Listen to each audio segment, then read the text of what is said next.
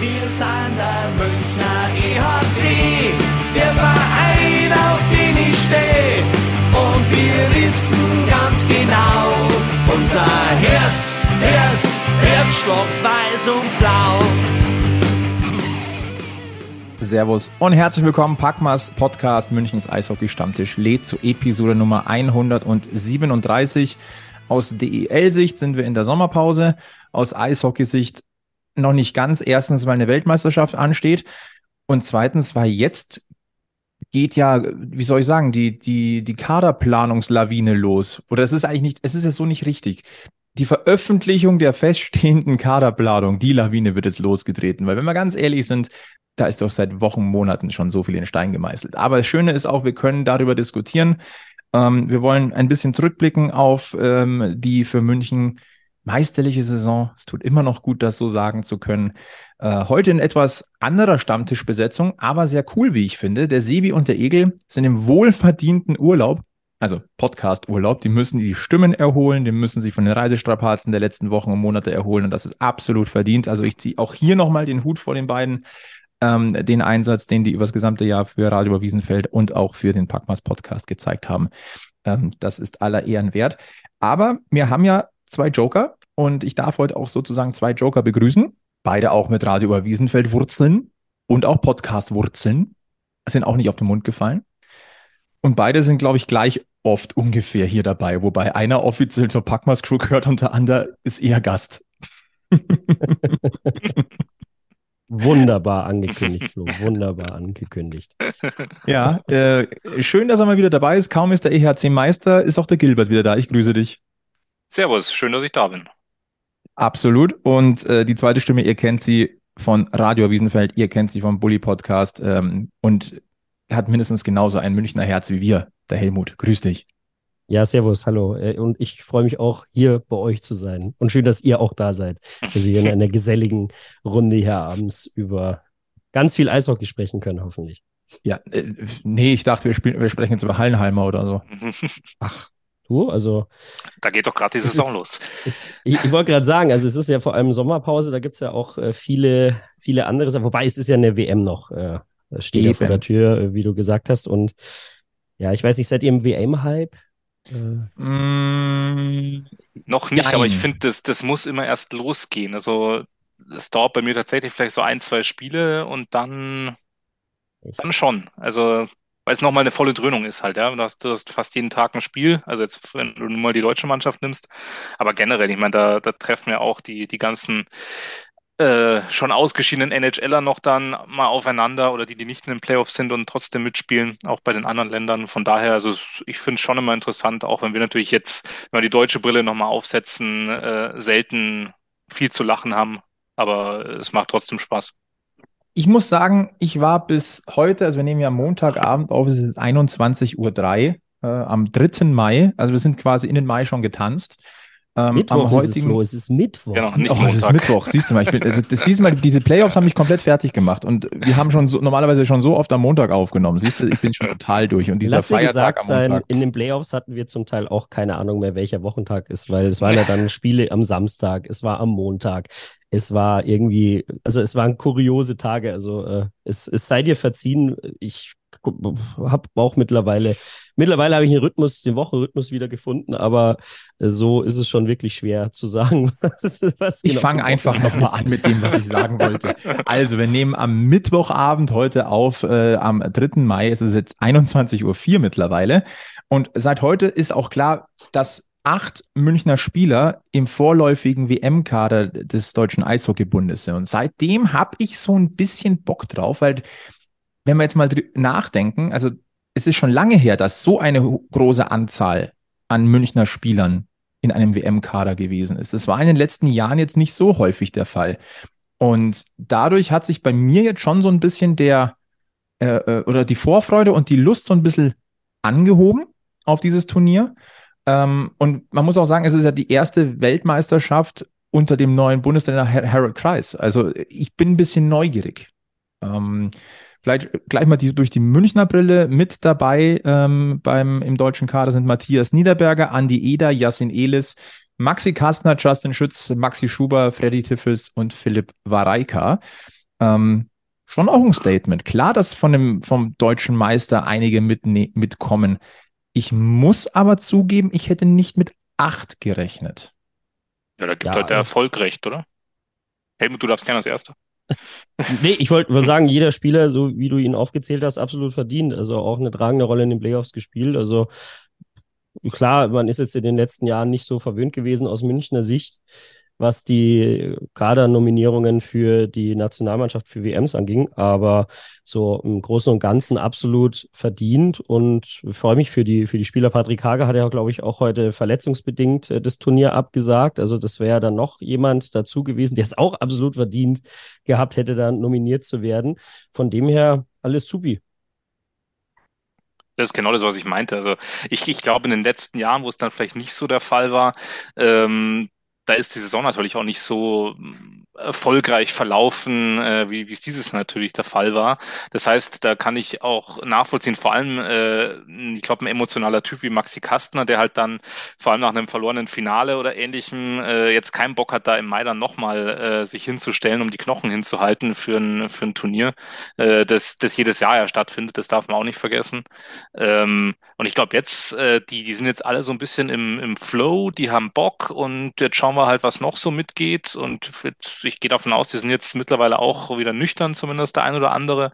Und äh, ja, dann haben sie das letzte Vorbereitungsspiel noch in München, äh, nochmal vor, vor heimischer Kulisse und äh, können dann voll angreifen. Also ich glaube, da, da spielt, wie gesagt, viel auch äh, die, die, die Gefühlslage mit rein. Und wenn du natürlich mit so einem Erfolg im Rücken kommst zur Nationalmannschaft, äh, dann nimmst du es auch mit. Ja. Außer wie jetzt, wie Helmut gesagt hat, wenn du natürlich verletzungsbedingt absagen musst, ähm, ist natürlich bitter, aber passiert.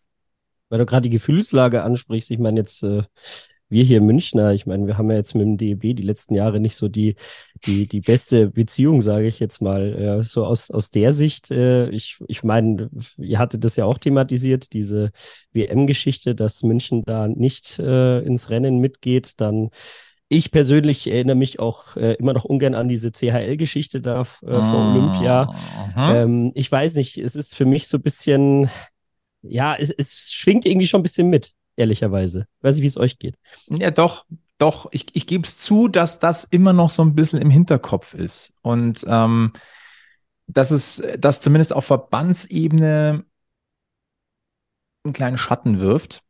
Aber dass natürlich, wenn der Münchner Anteil in der Nationalmannschaft ein bisschen erhöht ist, dann ist irgendwie auch ja. die gefühlte Identifikation halt wieder noch ein bisschen anders da. Und natürlich jetzt mit dem Rückenwind äh, des Meistertitels ähm, wo man ja auch gesehen hat, was diese Spieler auch teilweise für einen Monster-Impact ja in den Playoffs auch hatten, die jetzt in diesem Surrounding nochmal zu sehen, ist natürlich interessant und ihr habt es angesprochen, am kommenden Dienstag, den 9. Mai, steigt das äh, letzte Testspiel vor der Weltmeisterschaft am Oberwiesenfeld. Deutschland trifft dort auf die USA. Also durchaus auch ein Spiel, ähm, das sehr interessant ist am Oberwiesenfeld, also direkt vor der Haustüre.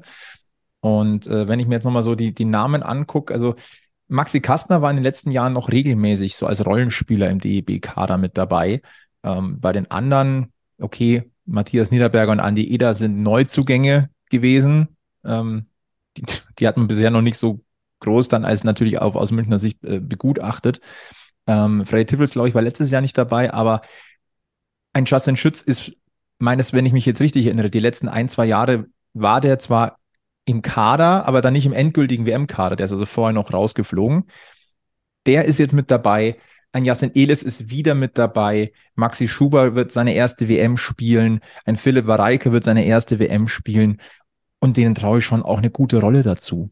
Das muss ich auch ganz deutlich sagen. Und ähm, wenn wir mal gucken, ähm, wann oder gegen wen es geht, ähm, es geht gegen den, ähm, am 12. Mai geht's gegen Schweden los. Dann äh, gibt's, dann geht's am 13. Mai gleich gegen Gastgeber und Titelverteidiger Finnland. Dann am 15. Mai gegen die USA nochmal.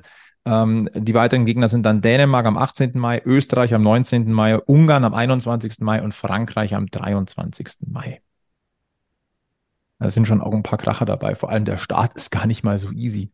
Ja, du hast halt die schlagbaren Gegner jetzt am Ende, klar was auch mal entgegenkommt vielleicht. Ja. Ich wollte gerade ja. sagen, ist ja eher ein Vorteil, oder? Hm. Außer wenn man jetzt die ersten Spiele so komplett, äh, naja, von der mentalen, man muss es halt richtig einschätzen können, das Ganze. Und ja. hinten raus hast du dann halt Gegner, die, die du äh, schlagen kannst. Also von dem her. Ja, ja, die Kritik war ja gar nicht auf die Mannschaft selber bezogen. Nein, nein, nein. Ähm, das, aber es ist halt immer dieses DEB-Thema. Es ist, wie gesagt, es ist München, ist ein bisschen, ich weiß es nicht. Ihr hattet es ja auch schon thematisiert, ja. aber das, das schwingt bei mir so ein bisschen mit, natürlich, wenn die WM dann angeht. Ich muss, ich muss tatsächlich sagen, ich, ich halte mich da fast, fast beim Egel, der ja auch so nicht der Nationalmannschaftsfan äh, ist, sage ich jetzt mal. Ich schaue mir dann die Spiele auch an, aber so emotional wie beim EHC kann ich da halt einfach nicht mitgehen. Also es ist, weiß ich nicht. Das, die, die Connection ist noch nicht so, so ganz da. Ich sag mal so, ich kann mitgehen, wenn da was Großes am Wachsen ist. Ja, ich sag mal so Olympia 18.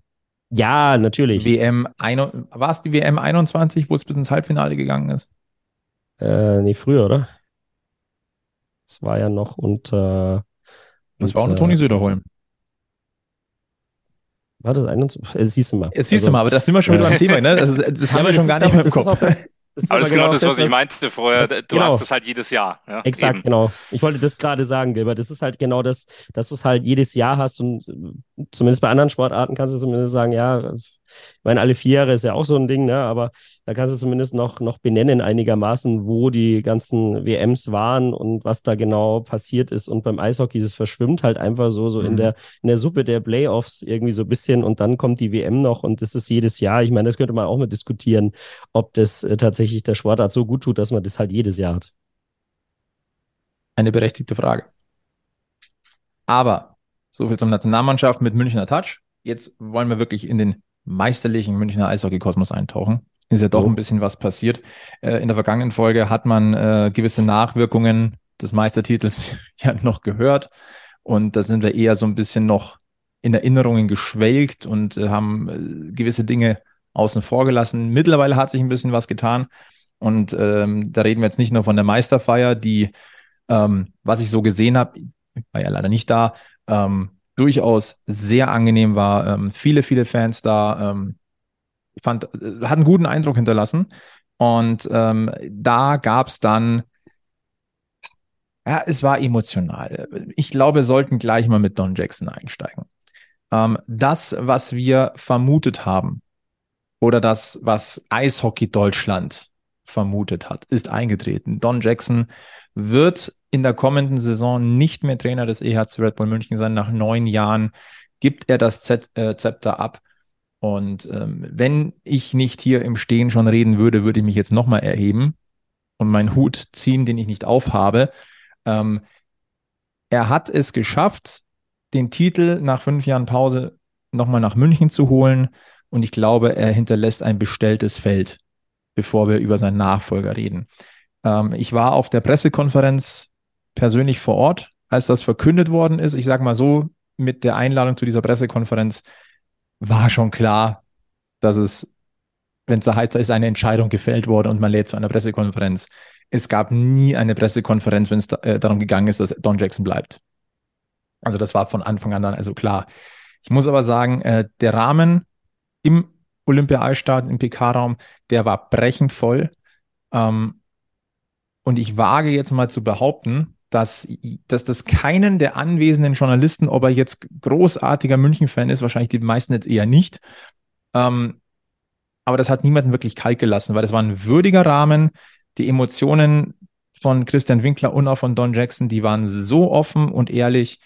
Ähm, ich glaube schon, dass der Großteil dennoch ein bisschen Gänsehaut auch hatte bei dieser Pressekonferenz.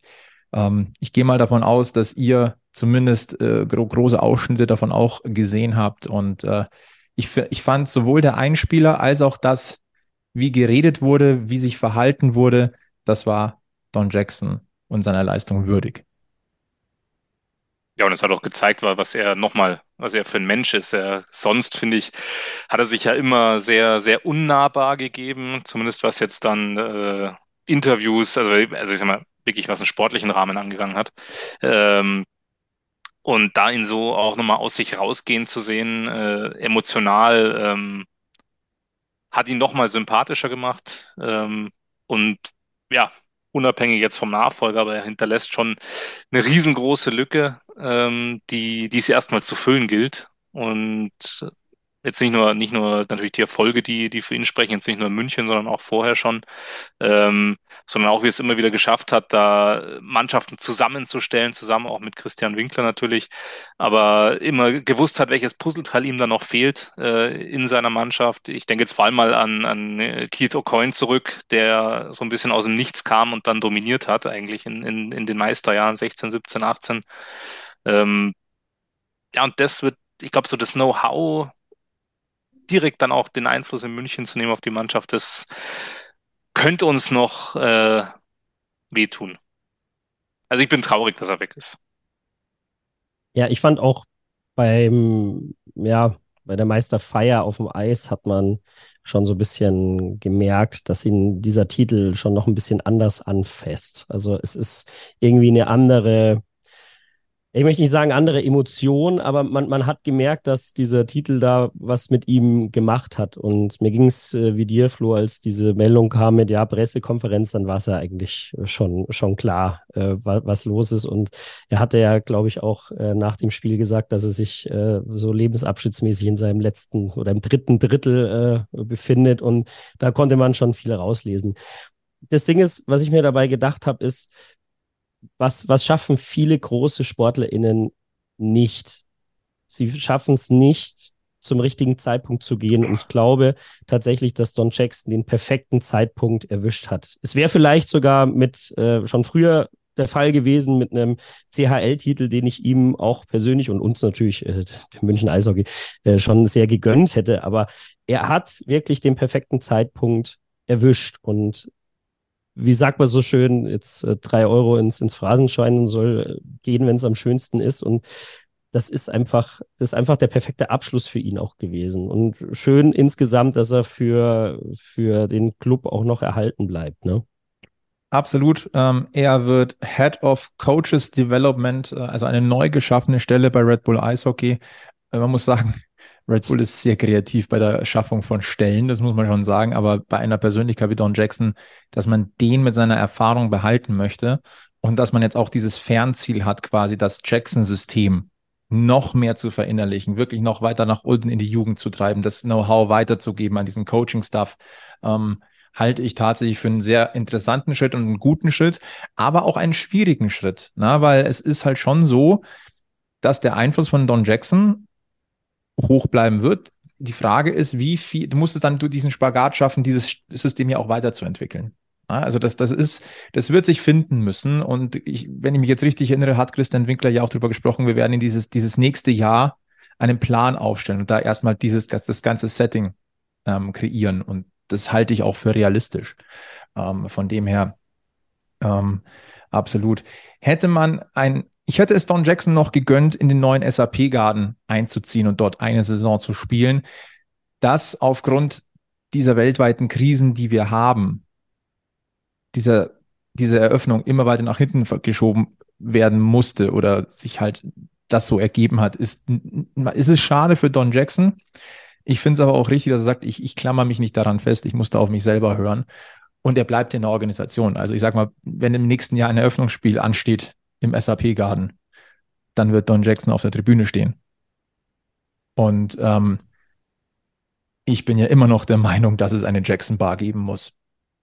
Und ich glaube, da sind wir uns alle einig, dass es, dass es, dass es die geben muss. Und da, ich kenne, glaube ich, genügend Leute, die, die, die da mal an, sich einen Nachmittag da in diese gastronomischen Bereiche äh, äh einquartieren und dann ein Logo an die Wand pinseln oder ein Jackson-Konterfei ähm, dahin machen.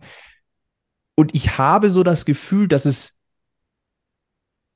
wie soll ich sagen, ähm, man ist nicht hundertprozentig abgeneigt bei Red Bull Eishockey über diesen Vorschlag nachzudenken, glaube ich. Ich glaube sogar, es geht sogar in eine andere Richtung. Das ist so wie bei Don Jacksons Vertragslaufzeit. Das entscheidet Don Jackson, ob es eine Jackson Bar im SAP-Garten geben wird. man könnte es gab doch mal von der aktiven Fanszene des IHC diese in der Olympiahalle diese Jackson Choreo, der Pate, glaube ich, war das, wenn ich mich Pate des Erfolgs, ja, ja, genau. Pate des Erfolgs.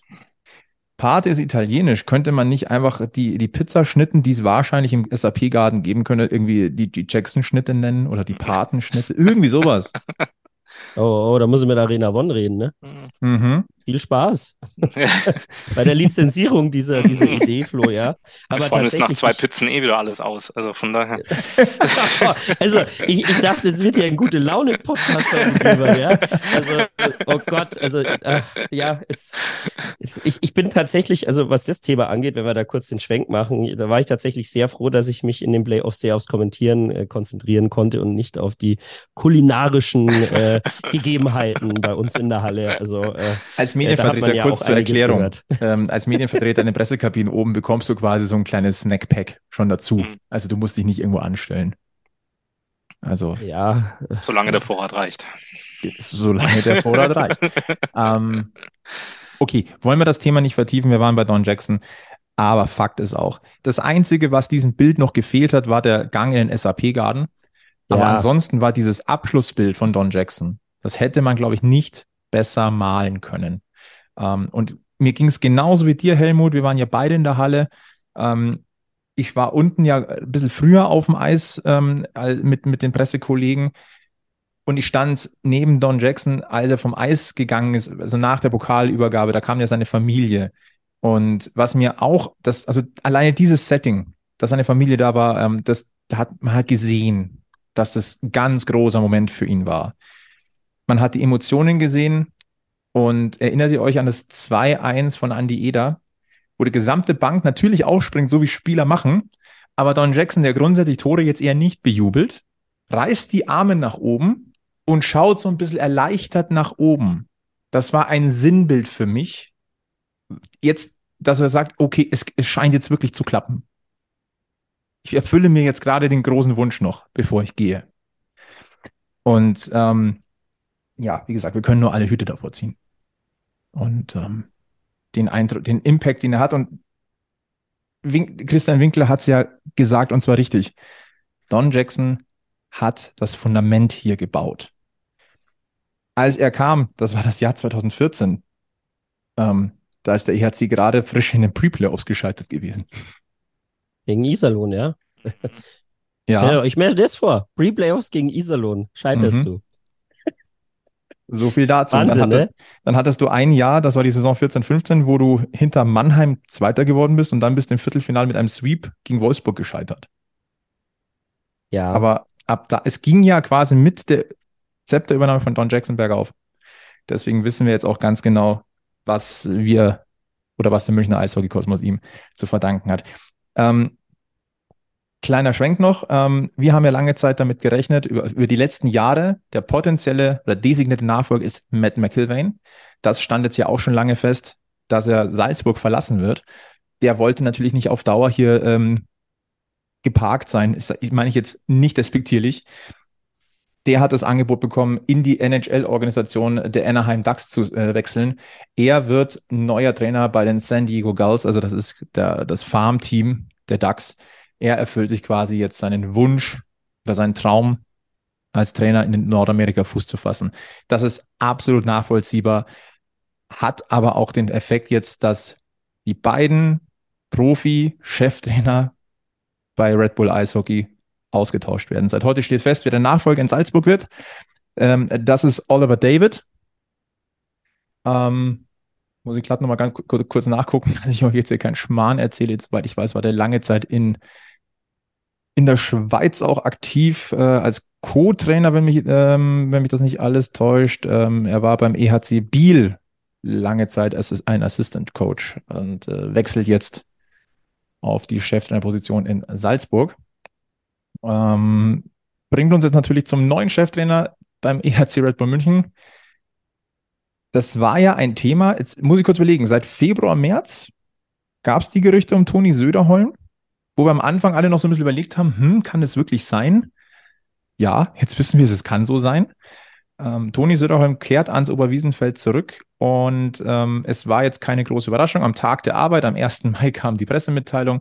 Sein Vertrag hat also auch am 1. Mai begonnen. Das heißt, er ist jetzt in Amt und Würden.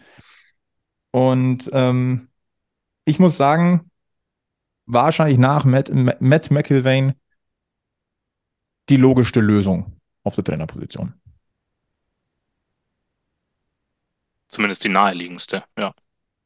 natürlich, ansonsten hättest du halt wirklich jemanden nehmen müssen, der, der komplett neu ist, äh, zumindest jetzt für, für München oder auch für Red Bull mutmaßlich. Ähm, weil du eben, wie du gesagt hast, Flo, äh, du hast halt mit Jackson und McElwain jetzt die zwei äh, Lichtgestalten eigentlich verloren, äh, also verloren in Anführungszeichen. Ähm, und dann ist das natürlich das Naheliegendste. Einer, der, einer mit Stahlgeruch, der, der zurückkommt, der jetzt Bundestrainer war, der gut bei Bern jetzt keine glückliche Figur gemacht hat am Ende, ähm, aber jetzt, äh, ich sage jetzt mal, nach Hause kommt, ähm, ist hier Meister geworden ähm, und ja, kennt auch Don Jackson noch als Trainer, weiß selber, was die Mannschaft jetzt auch wahrscheinlich mitgemacht hat, auch noch in den letzten Jahren, wo er eben nicht mehr da mhm. war. Und ich glaube, da auch gut ähm, Anschluss findet und äh, genau da weitermachen kann, wo sie aufgehört haben. Ja, ein paar Sätze zu Matt. Also ich, wir, wir kennen ihn ja alle noch als Co. und äh, ich hätte ihn sehr, sehr gerne bei uns gesehen. Also ich hätte das sehr, sehr interessant gefunden, auch wenn man gesehen hat, was er mit Salzburg gespielt hat.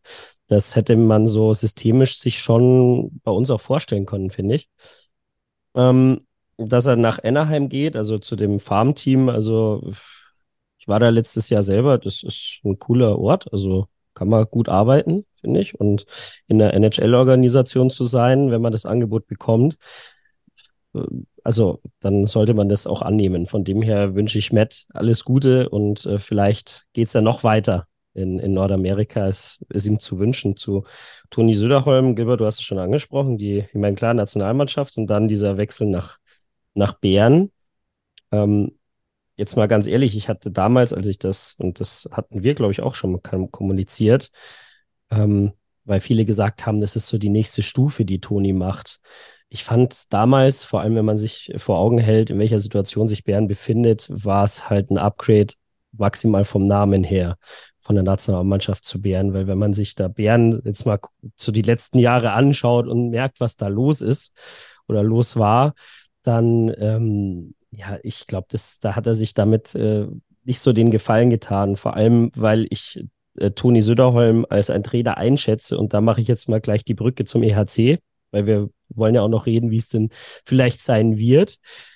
Der äh, Toni will was aufbauen. Toni braucht Zeit, um entsprechende Mechanismen einzubauen. Das hat man bei der Nationalmannschaft auch gesehen. Und diese Zeit hast du im Bären halt nicht.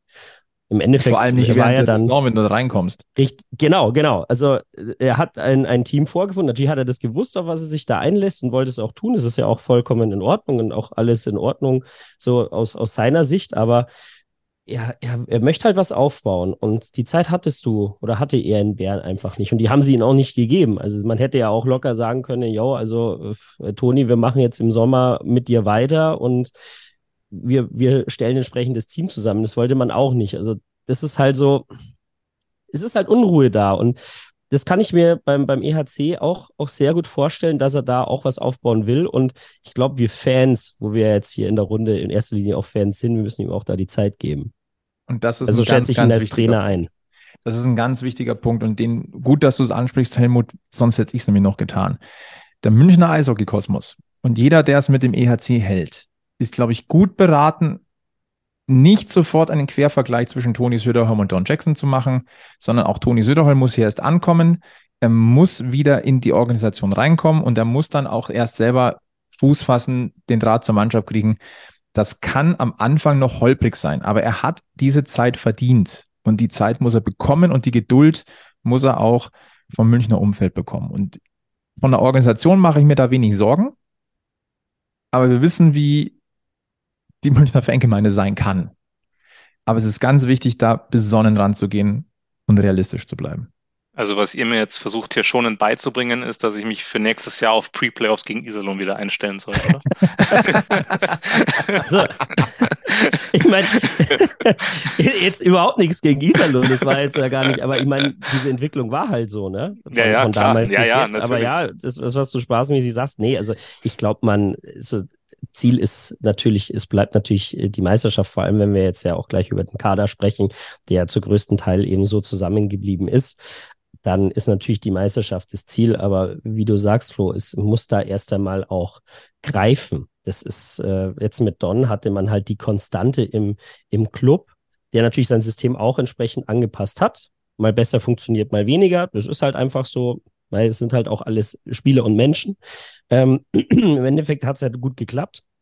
Und diese Zeit, wir, wir müssen das, wir müssen da Toni Söderholm einfach die Zeit geben, seine Ideen halt einbringen zu können. Das ist ganz klar. Also ich glaube jetzt nicht, dass es zu, zu Pre-Playoffs äh, führen wird, aber ich glaube, dass man am Anfang der Saison, Saison wo wir aus München sowieso so die, diese Wiesenspiele und so, da sind wir ja sowieso nicht so ganz äh, verwöhnt, was das Eishockey angeht.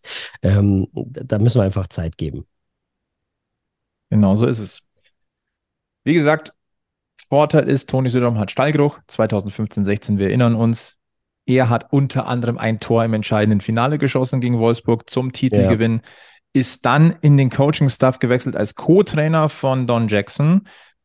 Im ersten Moment Obwohl er weiterspielen wollte. Ne? Er wollte weiterspielen. Christian Winkler hat ihm diesen Weg aufgezeigt. Am Anfang war Toni Söderholm überhaupt nicht begeistert.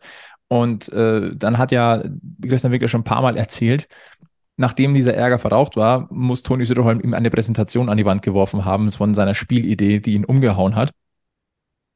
Und äh, wir wissen alle, dann ging es nach Rissersee, immer noch damals schon und auch heute noch Kooperationspartner des, äh, des EHC. Und dann ähm, Ende 2018 hat er dann die deutsche Nationalmannschaft übernommen und hat da wirklich auch ordentlich Eindruck hinterlassen. Wir lassen mal Olympia 22 unter den Tisch fallen, aber ansonsten, das hatte Hand und Fuß. Deswegen willkommen zurück am Oberwiesenfeld, Toni Söderholm. Ja, Gilbert, die Eishockeysaison hat uns Gott sei Dank wieder. Das heißt aber auch, die Reisezeit ist wieder äh, so richtig dick am Start. Ja, und vor allem für uns vom Radio über Wiesenfeld. Wir sind ja doch öfter unterwegs. Und da braucht man natürlich auch immer was, um gut auszusehen. Richtig. Und äh, da sind wir ziemlich froh, dass Manscaped jetzt auch für diese Situation was Neues hat. Denn wir kennen die Below-the-Waist-Rasierer, wir kennen die großen Rasierer fürs Gesicht. Aber wenn ich dir jetzt sage, dass es jetzt auch noch den perfekten Reiserasierer gibt, dann wäre ich vollkommen glücklich und zufrieden, weil dann brauche ich das große Ding nicht mehr mitschleppen. Ganz genau so ist es. Ganz neu auf dem Markt ist der Handyman. Das ist ein wunderbar kompakter Reiserasierer. Äh, das ist eine Kombination aus Langhaartrimmer und Folien-Share-Element. 60 ähm, Minuten kann der laufen. Was ich persönlich super finde, äh, er hat eine 5 Minuten Schnellladeoption. Also wenn der Akku wirklich am Ende ist, fünf Minuten aufladen und kannst sofort wieder rasieren. Natürlich ist er wasserdicht, ist ja klar. Eine magnetische Schutzkappe ist dabei und damit du auch weißt, wie groß der ist, 11 mal 6 mal 3 Zentimeter nur. Ja, passt perfekt. Passt vor allem in jedes Reisegepäck und sollte auf jeder Auswärtsfahrt mit dabei sein. Und Gilbert, was soll ich sagen? Unser Rabattcode gilt natürlich weiterhin. So ist es. Er hat sich nur geändert. Der hat sich nur geändert. Packmas 20, 20 Prozent spart ihr damit im Manscaped Shop auf euren Einkauf. Ihr zahlt natürlich keine Versandkosten. Also den Handyman können wir wärmstens empfehlen für jede Auswärtsfahrt. Nutzt unseren Code PACKMAS20 und äh, gönnt euch dieses Gimmick für eure nächste Auswärtsfahrt. Lasst uns auf den Kader gucken. Es gab ja Kaderentscheidungen beim EHC Red Bull München. Und ich finde, die können wir mal Stück für Stück durchgehen. Ich glaube, jeder hat da so seine Gedanken dazu. Ähm, ich bin sehr, sehr gespannt. Ähm, fangen wir doch mal im Tor an. Danny aus den Birken verlässt den EHC Red Bull München. Äh, nach vielen, vielen erfolgreichen Jahren, ebenfalls als deutscher Meister. Viermal hat er den Titel mit München geholt. Zweimal davon stand er auch als Playoff-Goalie im Tor. Ähm, er stand auch im Tor beim Champions League-Finale. Also wir haben viel Kritik geübt. Auch der München Eishockey-Kosmos hat viel Kritik geübt an Danny Außenbirken in den letzten zwei, drei Jahren, sage ich mal. Ändert aber nichts daran, dass er eine große Konstante mit extrem großen Verdiensten um den ERC Rapper München ist und bleiben wird. Aber auch hier sehe ich, das ist jetzt die, der perfekte Abschluss dieses Kapitels. Ja, also ich glaube, äh, den Namen Danny aus dem Birken, den kann man in, in München auch nicht auch nicht, nicht weglassen, die letzten Jahre. Das ist einfach auch so eine äh, Konstante gewesen. Und weil du jetzt gerade die, die meiste Jahre auch ansprichst, es war ja auch immer so, dass wenn Danny einen wirklich ebenbürtigen Goalie-Gegner in Anführungszeichen im eigenen Team hatte, haben die sich gegenseitig gepusht, ob es jetzt Lecce war oder jetzt Matthias Niederberger. Und wenn man so ein bisschen so im Hintergrund guckt, äh, die beiden müssen sich ja auch sehr gut verstanden haben. Beide haben um ihre Rollen gewusst. Und wenn ich jetzt auf diese Saison so zurückblicke, äh, hat Danny auch Top-Spiele gemacht, ob es jetzt das Spiel auch in, in Düsseldorf war, das ist das letzte, glaube ich, war es das letzte Spiel. Ähm, oder auch, ich glaube, die Saison davor in der Champions Hockey League gegen Rögle, das sind alles so Eindrücke, die bleiben von ihm. Und äh, auch er absolut, absolut verdienter Spieler und ähm, ich fand es ja wirklich schön, das haben wir auch äh, damals, auch, glaube hier im Podcast gesagt, ich fand schön, dass er da nochmal den Vertrag bekommen hat. Das ist ja auch ein, eine, eine, eine Wertschätzung ihm gegenüber gewesen, so habe ich es zumindest interpretiert und er hat das zurückgezahlt. Und du brauchst natürlich zwei Top-Goalies und die hatten wir. Ganz einfach. Matthias ist natürlich, also wenn man das äh, Finale gesehen hat, ist halt der beste deutsche Goalie in der, in der DEL oder besser, besser gesagt, der beste Goalie in der DL generell. Ähm, das war schon, war schon ein cooles Duo und auch für ihn, ähm, ich weiß jetzt nicht, wie es weitergeht. Hört er auf oder macht er oder ist er sogar noch in Gesprächen woanders? Wir sind jetzt, glaube ich, auch schon ein bisschen so in der Gerüchteküche hier. Ich glaube, offiziell ist noch nichts vermeldet. Ihm würde ich es wünschen, dass es noch, noch, noch weitergeht, aber ähm, wie gesagt, danke Danny, wirklich. Also Konstante, ne? Ja, für, für mich, ich kann es eigentlich relativ kurz zusammenfassen, weil die, ja, wie wir es, ich glaube, ihr habt es beide gesagt, ähm, er war ja doch immer so ein bisschen das gebrannte Kind, weil wenn einer schuld war, war es er. Ähm, da war es dann erstmal wurscht, was vorher passiert ist. Also hier Danny durch die Schoner und, und so weiter und so fort. Und das hat sich ja auch, das war ja nicht nur bei uns so, das war in Köln davor genauso. Ähm, äh, für mich fast aber so das, Engagement von Danny Austenbirken in München zusammen, das Interview jetzt direkt nach der Meisterschaft, das werdet ihr jetzt nicht gesehen haben, ähm, aus der Kabine, äh, als, als Basti Schwede da unten unterwegs war und Danny Austenbirken eine Laune hatte, ausgelassen war. Also du hast gefühlt, du hast eigentlich gedacht, er hat gefühlt schon zweites und drittes Drittel durchgebechert, weil der so gut beieinander war und äh, ein, ein äh, ja, sich einfach so mitgefreut hat. Und dann hat Basti Schwele ihn eben auf seine Meisterschaften angesprochen und hat dann gesagt, ja, in Mannheim ja auch. Und dann sagt, ach, Mannheim, da war ich ein kleiner Junge, das zählt doch nicht. Ja, hier, hier, hier, München. Und das hat für mich eigentlich so, so die ganze Zeit zusammengefasst, mhm. ähm, dass, dass er, ich meine, dass er selber mitbekommt, was da drumherum mal abgeht bei den Fans, da bin ich mir ziemlich sicher. Aber ähm, für mich war es dann doch, auch wenn er wie gesagt, schon gut einen Sitzen hatte, mutmaßlich. Äh, für mich war es doch Professionalität par excellence, weil du einfach gemerkt hast, der, für ihn war der Sport hier das Wichtigste und er hat sich reingehauen und er ist auch mit der Rolle, wie Helmut gesagt hat, vollkommen zufrieden gewesen. Ähm, er hat mit Matthias Hinterberger natürlich einen gehabt, gegen den er nicht mehr angekommen ist. Vielleicht wäre es vor ein paar Jahren anders gewesen, als dass er so in, in der Prime war, sage ich mal. Ähm, aber äh, ja, kann ich mich nur anschließen. Ganz großes Dankeschön an, an Danny Austenbirken. Und wie gesagt, ich war extremst positiv überrascht über seine Reaktion zu der Meisterschaft da in der Kabine. Also so kannte ich ihn nicht bis jetzt. Ja. Und das war einfach schön zu sehen, wie, wie er sich da wie ein kleiner Junge gefreut hat drüber. Obwohl er jetzt in Anführungszeichen wenig aktiv Anteil dann in den Playoffs hatte, ja. Oder also aktiv gar keinen, aber auf die Saison gesehen halt auch minimalen Anteil direkt hatte. Ja, sind wir wieder beim Thema Mannschaftsgefüge, ne? Ja, nee, ich meine, es ist sportlich, also auf dem ja, Eis, ja, ja. genau. Natürlich, wenn der natürlich da Kabinen-DJ und sonst was macht und dafür gut die Laune im Bus äh, zuständig ist und das Bier verteilt auf der Heimfahrt, natürlich, ich meine, das gehört auch dazu, klar. Und vielleicht war es ja auch so, ja. Aber ähm, war einfach schön zu sehen, ja. Aber es ging mir genauso. Ich habe mir das nämlich auch im, im, im Replay nochmal angeguckt, weil ich eben diese Reaktionen oder bei den die Interviews auch nochmal sehen wollte. Äh, Gilbert, bin ich komplett bei dir. Und ähm, was man auch so gehört hat, dass Danny Austenböcken vor allem auch ein, ein Förderer war der Nachwuchs-Goalies, die ja auch beim EHC mit dabei waren, zum Beispiel ein Daniel Alavena, auch ein Daniel Fiesinger. Ähm, da gab es nie ein kritisches Wort in Richtung Danny Außenbirken. Also der macht ja auch, ähm, macht ja seit einem Jahr auch Werbung für seine Goalie-Schule. Das heißt, er wird da auch weiter involviert sein. Ähm, Wo es hingeht, hat Christian Winkler so ein bisschen angedeutet. Ähm, er bleibt in Oberbayern, Tendenz DEL 2. Und es gab ja vor Monaten schon das Thema mit den Star Wars Rosenheim. Und das halte ich durchaus mittlerweile für realistisch.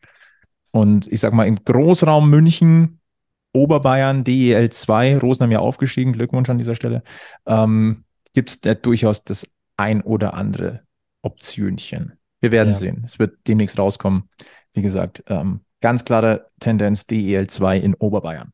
Ich glaube, für nach der Saison, weil du gerade vorher gesagt hast, dass RB ja Gutes in Stellen schaffen. Ich glaube, da gibt es auch sicherlich eine Stelle für Danny aus dem Birken, wenn er denn möchte. Wenn er nicht zu, nach, nach Hause quasi in den Westen zurückkehren möchte, könnte ich mir sowas ja. wie ähm, Development Goalies in der Akademie. Könnte ich mir durchaus ja. vorstellen. Bringen wir weiter. Den, brauch, den brauchst du ja wirklich, also da brauchst keine Stelle schaffen für ihn. Bringen wir weiter. Einer, der, ähm, der wirklich gute Anlagen hatte und dann großes Verletzungspech ist äh, Nicolas Appendino. Der hat ein ganzes Jahr verloren an Karriere. Zwischenzeitlich, meines Wissens, sah es auch mal mit der Karriere ein bisschen wackelig aus. Ähm, der hat sich zurückgekämpft, hat diese Saison größtenteils in Kaufbeuren gespielt. DL2 hat da einen guten Eindruck hinterlassen, durfte auch das ein oder andere Mal in München ran. Jetzt trennt man sich ähm, und wie ich finde, ähm, das ist noch nicht offiziell verkündet, aber das pfeifen auch schon ein bisschen die, die, die Spatzen vom Dach. Nicolas Abendino bleibt in der DEL und aller Voraussicht nach würde er seine Schu Schlittschuhe ab, so, ab der kommenden Saison für die Fishtown Penguins Bremerhaven schnüren. 24 Jahre mittlerweile alt und muss ganz ehrlich sagen, ich glaube, der absolut richtige Schritt. Guter Fit bei den Fishtownern, glaube ich. Ja, ähm, mir hat er tatsächlich auch ganz gut gefallen, wenn er gespielt hat. Er war meistens als siebter Verteidiger eingesetzt. Das ist eine gute Technik, ist schnell. Hat vielleicht für die Spielgröße, äh, für, die, für die Spielweise ein bisschen Größe gefehlt. Kann jetzt selber nichts dafür, aber es ist halt so. Ähm, aber ansonsten, äh, ich finde, das äh, kann solider oder ist ein solider DL-Verteidiger. Ich glaube, das ist ein guter Fit für, für Fishtown. Vielleicht noch ganz kurz. Äh, in dieser Saison 32 Einsätze tatsächlich für München. Dazu noch 27 bei Kaufbeutern in der Regular Season. Ja. Ja, und mittlerweile, also ich sag mal jetzt, wenn, wenn wir nochmal äh, Andreas Eder jetzt ähm, dazu ziehen. Mittlerweile habe ich da eigentlich überhaupt kein schlechtes Gefühl, wenn wir, wenn wir so ein, er ist ja mit 24 auch noch jung, jetzt im Übertragen ja. sind, ähm, habe ich überhaupt kein schlechtes Gefühl. Da kommen jetzt dann noch ein, zwei, drei äh, in, in dem Alter oder vielleicht auch ein, zwei Jährchen älter, die, die weggehen ähm, ja. und ja, warten mal zwei Jahre und dann haben wir wieder das gleiche Thema, die sind wieder da, schlagen voll ein und vor allem Nicolas Appendino, der natürlich dann ähm, bei Bremerhaven, die ja auch äh, eigentlich Playoff-Dauergast sind, seit sie da aufgestiegen sind, ähm, der, der da ordentlich Erfahrung sammeln kann einen super Coach natürlich auch kriegt. Und äh, wer weiß, in zwei Jahren kommt dann gestanden eine äh, NHL, sag ich schon, DL-Verteidiger zurück. Glaube ich ja. auch. Also die, ich, da geht ja niemand mit Groll. Das können wir, glaube ich, gleich mal vorne wegnehmen. Von den Spielern, die da gehen, da geht, glaube ich, keiner wirklich mit Groll. Vor allem nicht von den Jungen. Und du hast halt nun mal mhm. gewisse Kontingentplätze, einfach auch nur im Team. Und es kommen noch, es werden in den nächsten Jahren immer wieder neue aus der Academy nachkommen. Du brauchst auch die Plätze. Und wie gesagt, für Nicolas Appendino, der hat die Anlagen, das hat er gezeigt. Und bei dem ja. kann ich mir das sehr, sehr gut vorstellen, dass das einer ist, wo der Kontakt nicht abbrechen wird gib dem zwei, drei Jahre. Kann mir das wirklich gut vorstellen. Der nächste auf unserer Liste, der zählt jetzt nicht zu den Jünglingen ähm, oder Nachwuchshoffnungen oder, oder jungen Talenten. Ganz im Gegenteil, da geht eine Legende und das damit war jetzt nicht unbedingt zu rechnen, als dieses Thema aufgekommen ist. Erst vor kurzem tatsächlich habe ich erstmal überlegen müssen, ob, ob, ich, ob ich das wirklich ernst nehme. Jetzt ist es so gekommen, Daryl Boyle verlässt München, auch nach neun Jahren. Er kam im Jahr 2014 zusammen mit Don Jackson, hat eine Ära hier mitgeprägt. Wir haben es oft genug gesagt, Mr. Zuverlässig. Er ist nie aufgefallen durch Fehler und das ist das größte Kompliment, das du machen kannst, wenn du Verteidiger bist. Und ähm, er wird zu den Schwenninger Wild Wings wechseln. Das ist bereits beschlossen. Und ähm, je mehr ich ehrlich gesagt darüber nachdenke, desto besser finde ich die Entscheidung, aber nicht wegen Daryl Boyle oder seiner Leistung, sondern einfach auch vom Zeitpunkt her. Er ist jetzt 36. Äh, langfristige Verträge würde ich einem Spieler in diesem Alter, wenn ich von Verantwortlicher wäre, wahrscheinlich auch nicht mehr anbieten. Ähm, wenn Daryl Boyle beispielsweise jetzt am liebsten noch mehr als ein Jahr unterschrieben hätte und der EHC aber sagt, na, mehr als eins machen wir aber in dem Alter nicht mehr und dann kommt Schwenningen und sagt, hey, bei uns kannst du garantiert nochmal zwei oder drei Jahre spielen. Ich weiß es jetzt nicht, ist wirklich ins Blaue gesprochen. Und dann kann man mit der Meisterschaft gehen. Du hast die Marke des, ähm, des Dauerbrenners beim EHC mit den meisten e DEL-Einsätzen. Hast du noch eingeheimst, dann ist das auch eine würdige oder ein würdiges Ende dieses Kapitels. Ja, auch da. Die Lobeshymnen von Danny können wir direkt auch auf äh, Daryl Boll übertragen. Also auch da Konstante beim EHC. da gehen einige jetzt, ne? Ähm, Und ähm, Mr. Zuverlässig war er immer so ähm, getitelt äh, oder getitelt in der Kurve.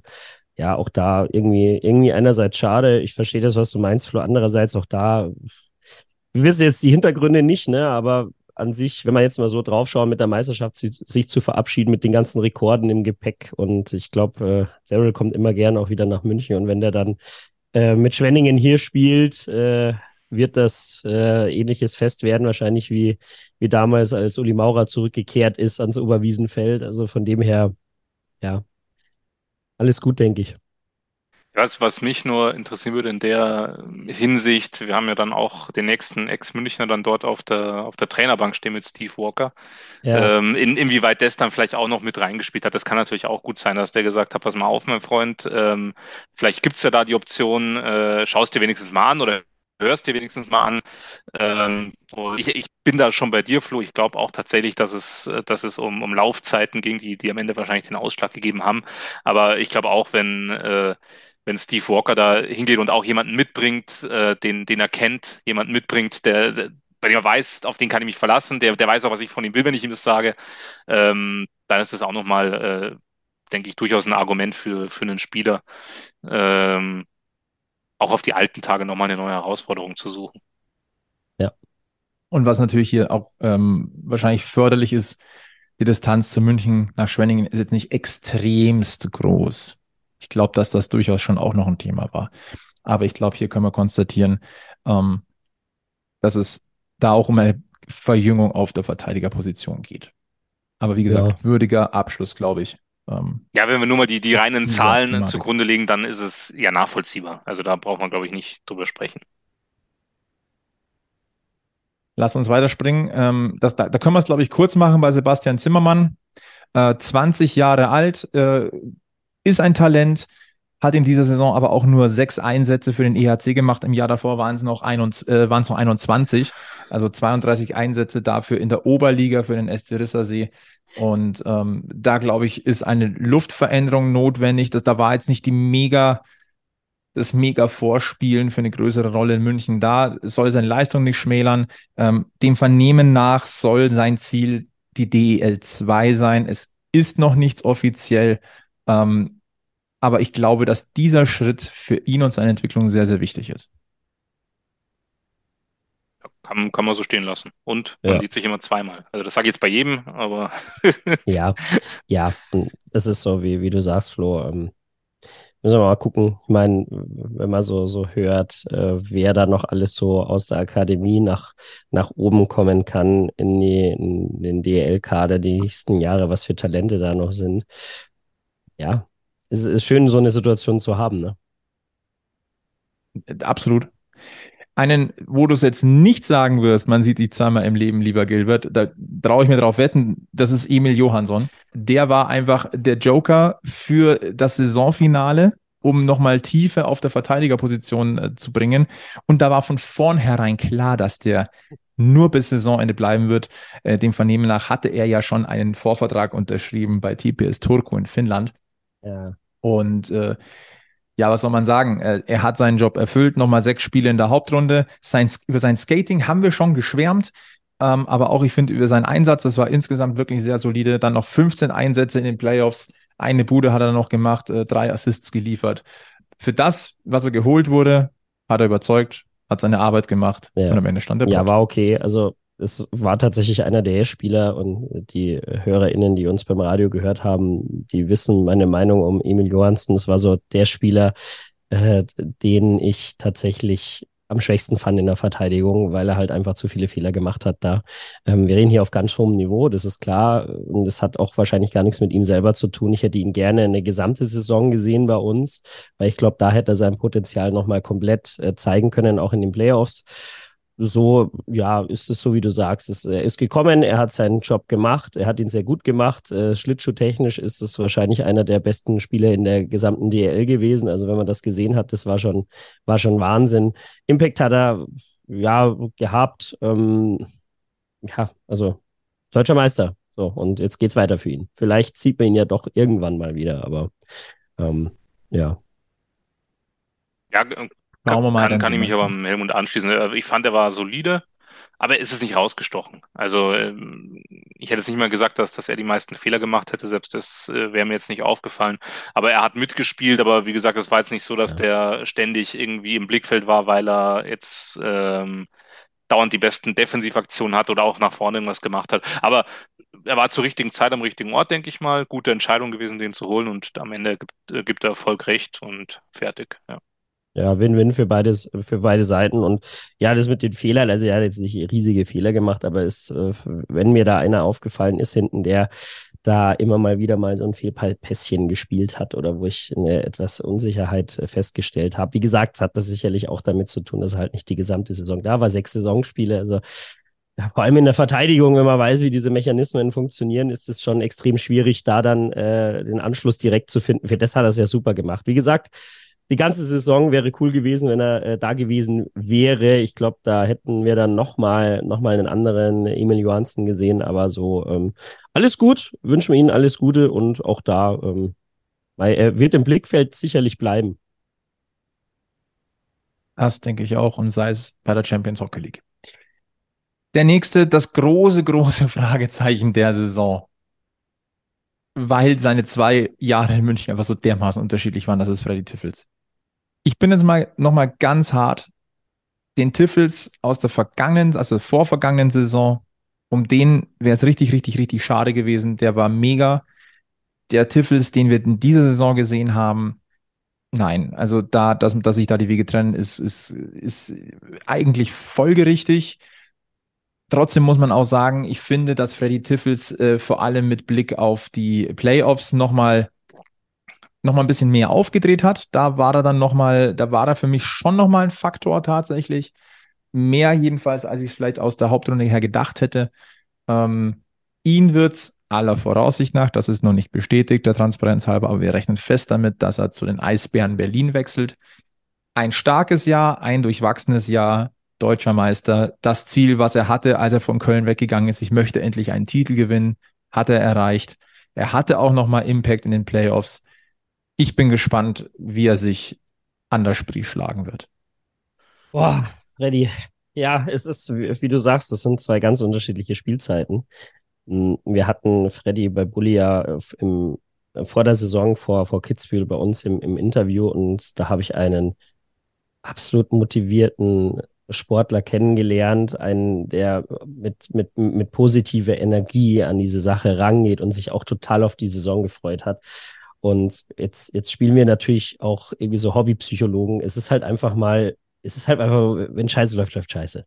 Du, du hast dann irgendwann mal so diesen Drott drin und es hat sich irgendwie so in dieser, in der Saison verfestigt bei ihm und es hat mir dann irgendwann auch echt echt leid getan zu sehen, weil er war immer bemüht. Man kann Freddy Tiffels nicht absprechen, dass er, dass er nicht bemüht war, dass er nicht gelaufen ist. Aber es sind halt dann diese 50-50 Entscheidungen, die du triffst, die halt dann immer die falschen waren. Ob er dann vom Tor war, dann hat er abgespielt, okay, kam ein Stick dazwischen, dann hat er aufs Tor geschossen, er ist gesagt, jetzt mal lieber abgespielt.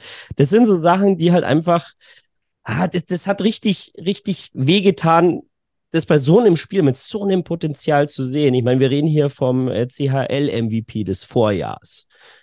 Und da ist es folgerichtig, dass da einfach ein, ein Tapetenwechsel wahrscheinlich für ihn persönlich das Beste ist.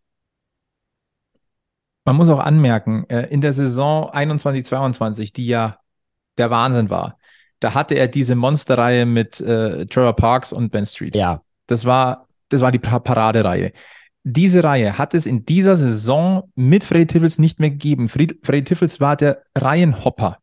Er hatte also auch kein festes Setting, wo er sich hätte festspielen können. Ich habe mich oftmals gefragt, welche Rolle hat jetzt Freddy Tiffels oder wo ist sein Ziel? Wo geht's hin? Und ich finde, das hat sich dann auch so ein bisschen wiedergespiegelt da drin. Er hat dann nochmal in Interviews auch gesagt, er hatte seine, seine Rolle war in diesem Jahr eine andere. Ja, das, das kann gut sein. Ich frage mich dann, welche es gewesen ist. Ähm, ich habe es nur schwer erkennen können. Es scheint zumindest eine Rolle gewesen zu sein, die ihm nicht auf, das, auf den Leib ja. geschneidert war. Jetzt nur mal kurz auf die Stats. Na? Ähm, Hauptrunde 21, 22, 45 Spiele, 49 Scorerpunkte. Oh. In dieser Saison 55 Hauptrundenspiele, 28 Scorerpunkte. Das ist ein himmelweiter Unterschied. Ja.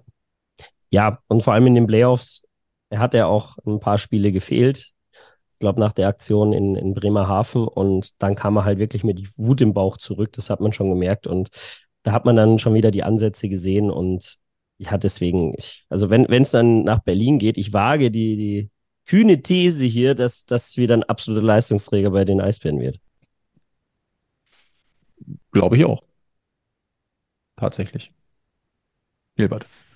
Ja, ich bin ganz ehrlich, ich möchte zu Freddy Tivis nicht, nicht zu viel sagen, nicht, dass ich was Falsches sage. Ähm, ich ziehe jetzt mal ein Fazit auf zwei Jahre, es war in Ordnung, es war schön, dass er da war, ähm, einmal Meister geworden. Ähm, ich fasse es mal zusammen mit, mit, mit dem äh, Spruch, es ist nicht alles Gold, was glänzt. Ich, wie gesagt, du hast gerade die, die Stats nochmal vorgelesen, er war im ersten Jahr äh, wirklich Bombe, ke keine Frage.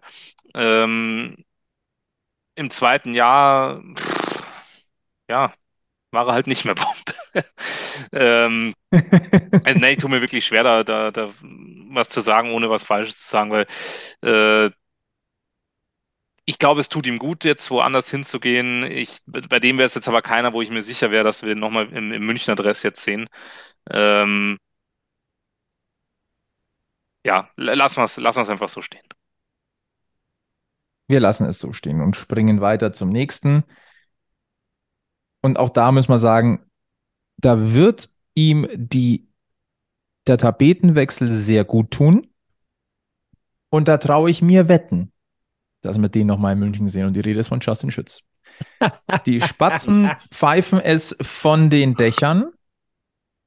Man könnte sagen, die Domspatzen, aber nicht die aus Ulm, sondern die aus Köln. Es ist noch nichts bestätigt. Wir gehen aber mal fest davon aus, dass ein neuer Club die Kölner Haie sind. Dieses Thema ist ja auch schon seit längerem auf dem Markt.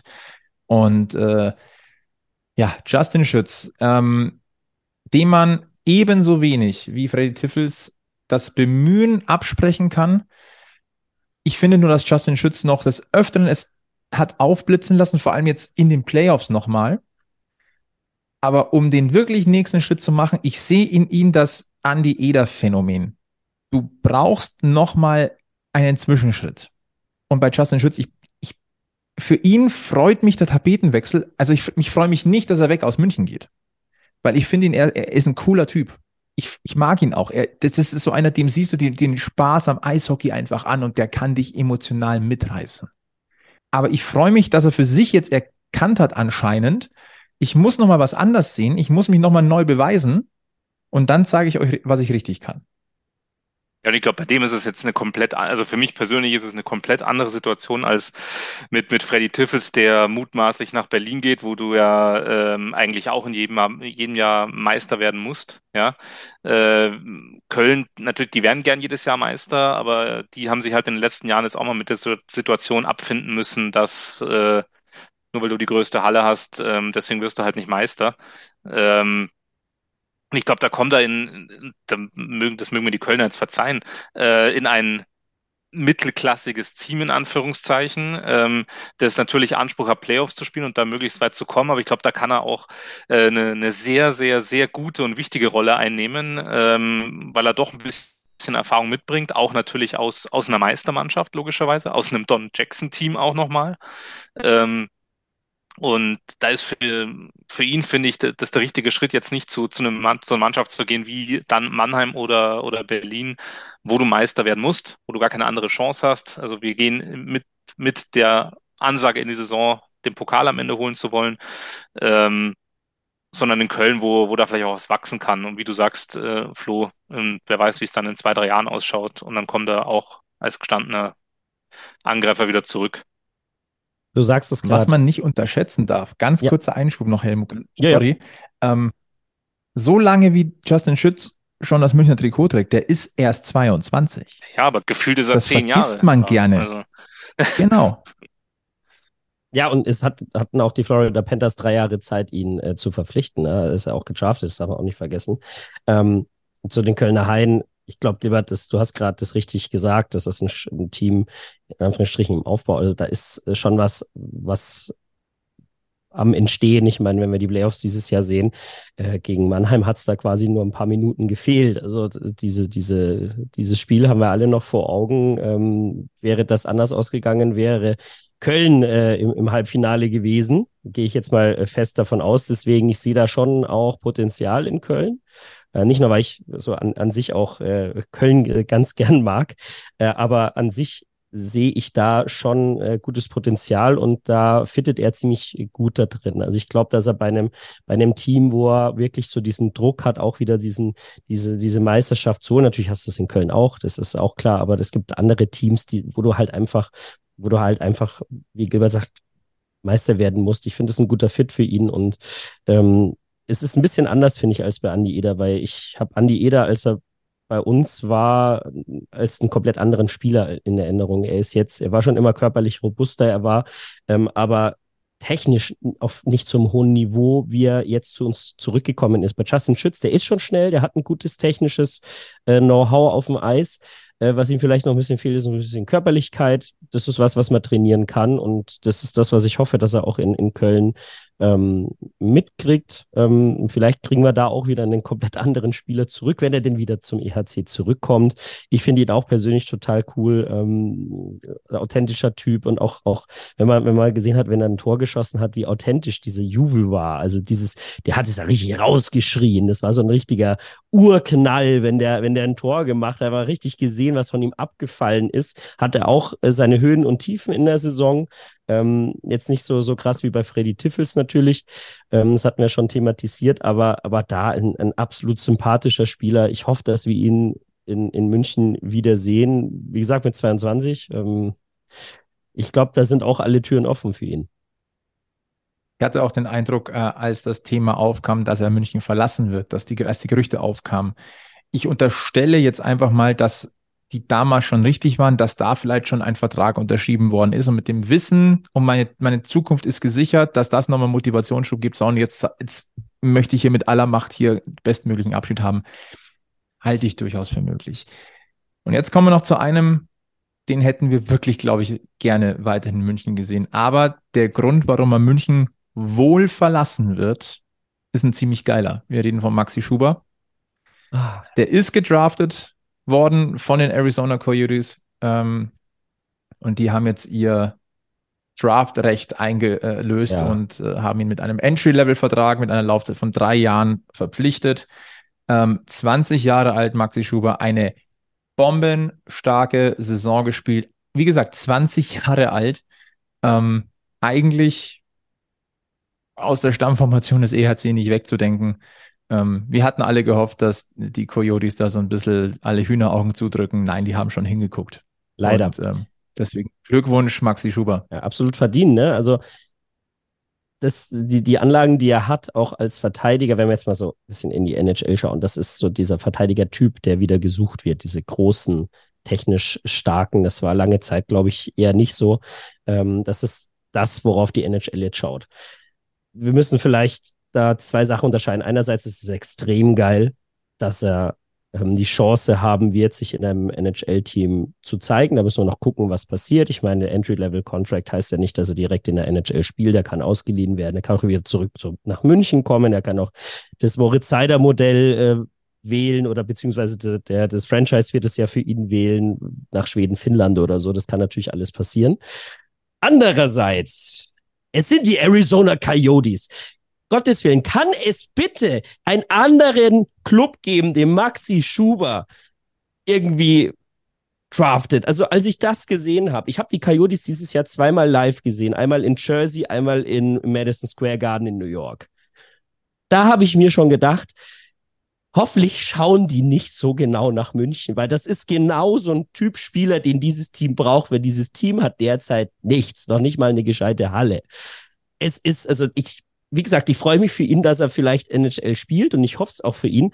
Aber bitte bei einem, bei einem anderen Franchise. Außer die Coyotes kommen jetzt natürlich wieder komplett äh, auf die Beine. Das weiß man nicht. Man weiß nicht so ganz genau, was mit dem Franchise noch so passiert. Ne? Das ist ja immer so ein bisschen Fragezeichen. Aber ah, ich wünsche mir für ihn wirklich einen, irgendwie einen anderen Standort. Ich weiß nicht, wie es euch geht ja, Arizona oder wie wir es nennen hier bei Packmas, das Iserlohn Nordamerikas. Nein, wie, wie, wie Helmut sagt, das ist halt wirklich scheiße, aber so funktioniert halt der Draft. Das ist leider das Problem an der ganzen der Geschichte. Der Lutz hatte das gleiche Problem, ne? wenn, das, wenn dann mal ja. das Thema da ist von ihm.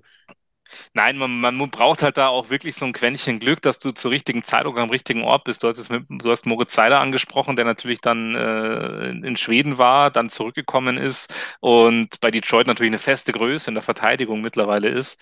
Ähm, kann Maxi Schubert natürlich genauso passieren. Wünschen wir ihm natürlich auch alle, weil ja. einmal erfolgreich in der NHL, dann sehen dich halt die anderen 30 plus Teams auch, ja. Und ähm, ja, wer weiß, ob die Coyotes da jetzt bleiben. Ich habe jetzt, glaube ich, gestern oder vorgestern erst wieder gelesen, dass jetzt Relocation nach Houston oder sowas ansteht. Also es ist schon äh, was in Bewegung dort und ähm, jetzt hat er einen Fuß in der Tür. Also mehr als ein Fuß mit dem Vertrag natürlich. Ähm, und wir werden natürlich genau hinschauen. Also ich halte es jetzt für äußerst unwahrscheinlich, dass wir ihn bei München jetzt nochmal sehen, zumindest in der Zeit, wo er seinen, seinen ersten Vertrag jetzt hat. Außer natürlich, es geht was ordentlich schief, kann natürlich immer passieren. Ähm, aber ich sehe es wie Helmut, es kann natürlich sein, dass dann was Richtung Schweden geht oder Richtung Skandinavien generell, dass was in die AHL geht oder ähm, ja. dass er bei Arizona, ich meine, die sind froh, wenn die Leute Schlittschuh laufen können im ersten Moment mal, ja. Ähm, und da haben sie einen, der es kann. Also kann natürlich auch sein, dass der dann voll durchstartet und die sagen, was soll sie? Ich meine, schlechter, viel schlechter werden können wir jetzt auch nicht. Äh, probieren wir es einfach aus. Und ja. ähm, es ist einfach, für ihn ist geil und als Fan darf man auch sagen, wenn einer jetzt von uns, sage ich jetzt einfach mal, äh, es in die NHL schafft ähm, und da auch bleibt, ähm, wie schnell es gehen kann, ohne ihm da jetzt irgendwie zu nahe treten zu wollen, hat man bei Dominik Carun gesehen, der zwar am Anfang da richtig gut unterwegs war äh, in Chicago und dann ging es aber ja auch weiter. Ähm, wenn du einmal im System drin bist und wirst halt rumgetradet, dann, ja, du hast halt relativ wenig Einfluss selber. Ne? Ja. Deswegen ist ihm nur zu wünschen, dass er da äh, einschlägt. Wir werden ihm natürlich nachweinen. Ähm, aber auf der anderen Seite freuen wir uns natürlich. Da sind wir wieder bei dem einen Lachenden und einem Weinenden auch. Ja, ja. Genau, so ist es. Und äh, da ist ja das letzte Wort nicht gesprochen. Wir werden es im Sommer verfolgen, was mit Maxi Schuber sein wird. Er wird in diesen Camps dabei sein. Dann kommt es darauf an, wie entscheidet die Organisation. Gan, also es gibt noch eine Restchance, dass wir ihn vielleicht doch noch mal in München sehen. Also abwarten, aber für ihn geile ja. Sache. Ähm, bei Julian Lutz, wir haben es schon angesprochen, äh, da gibt es wohl noch Gespräche mit Arizona, aber ich wage jetzt mal die Prognose der wird noch nicht rüber. Nee. Ich, ich, hoffe jetzt nur nicht, dass jetzt kommt mir das gerade zu einem Eröffnungsspiel für den SAP-Garden, kommen dann die Arizona Coyotes. Oh, komm, Gilbert, es war so schön bisher, ja, wirklich, es war so schön. Ja, oh, aber es, also. die, diese Angst beschleicht mich jetzt tatsächlich. Ich weiß jetzt nicht, also ruhig schlafen werde ich jetzt nicht mehr. Ah. Ja, ja. Dann pass auf, damit du ruhiger schlafen kannst, gehen wir auf ein positives Thema, denn wir sind bei den Abgängen durch. Jetzt gucken wir Richtung Neuzugänge. Ja. Wir müssen einen kleinen Disclaimer machen vorher noch, wir haben jetzt über insgesamt acht Abgänge gesprochen des EHC. Wir können heute schon ankündigen, wir haben ja heute Folge 137, in Folge 138 ist einer von diesen unser Gast. Ja, alle Fragezeichen hier in der Runde, ne? Außer der Flo, der lacht super. Einfach auf Social Media gucken, ihr werdet es frühzeitig rausfinden. Bringen wir zu den Neuzugängen. Ähm, allesamt noch nicht offiziell. Aber auch hier pfeifen die Vögel da oben, ne? Und wir gehen mal davon aus, dass zumindest drei von denen, die wir jetzt nennen werden. Ich gehe sogar so weit. Bei zweien sind wir uns extrem sicher. Wir fangen mal an. Nico Kremmer von den Adler Mannheim findet den Weg ans Oberwiesenfeld. Ja, nehmen wir. ja, Weiß nicht, also wir werden ja noch auf einen anderen Mannheimer zu sprechen kommen, sicherlich. Äh, das ist, hast du wahrscheinlich auch auf dem Zettel, Flo. Ja, ähm, geistert auch schon lange rum, der Name. Ja, ich, ich glaube, die Adler waren nicht so ganz, äh, nicht, nicht so ganz happy, als sie das mitbekommen haben, oder? Also sowohl vom einen als auch vom anderen. Also die Fans jetzt. Ja, das. Grundsätzlich ja. mal überhaupt nicht. Also ich sag mal so, der, um, um diesen Terminus zu verwenden, der Adlerkosmos wird zwei- bis dreifach im Strahl gekotzt haben. Tradition. Naja, also dann gibt's halt statt, statt einen ähm, neuen, äh, neue Computerausrüstung von SAP halt künftig Red Bull Flatrate. Nein, also, also da sind wir wieder bei dem Thema, ähm, Freddy Tiffels nach Berlin. Der, der Nico Krämer weiß auch, äh, wie es ist, wenn man Meister, Meister werden muss. Und ähm, jetzt will er halt äh, wieder Meister werden.